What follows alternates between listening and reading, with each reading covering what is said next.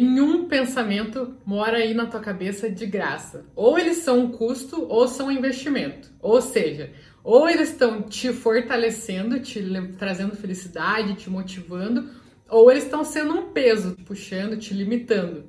Ou é um custo, né? O custo de alguma coisa de deixar de você fazer alguma coisa, ou estão te impulsionando, estão te investindo a fazer alguma coisa a mais. Então é por isso que é indispensável que você escolha sabiamente o que, que você vai manter aí dentro da sua cabeça e o que, que você não vai manter. O que, que você quer expulsar daí, o que, que você vai manter. Você tem total controle disso. Às vezes a gente acha que, ah, mas pensamento vem, pensamento, eu não tenho controle dos meus pensamentos, eu não consigo, eles vêm, o que, que eu faço? Mas você tem, você tem total controle. Eles podem até vir, mas é você que vai decidir se eles vão ficar ou não. É você que vai decidir o quanto que eles vão te afetar.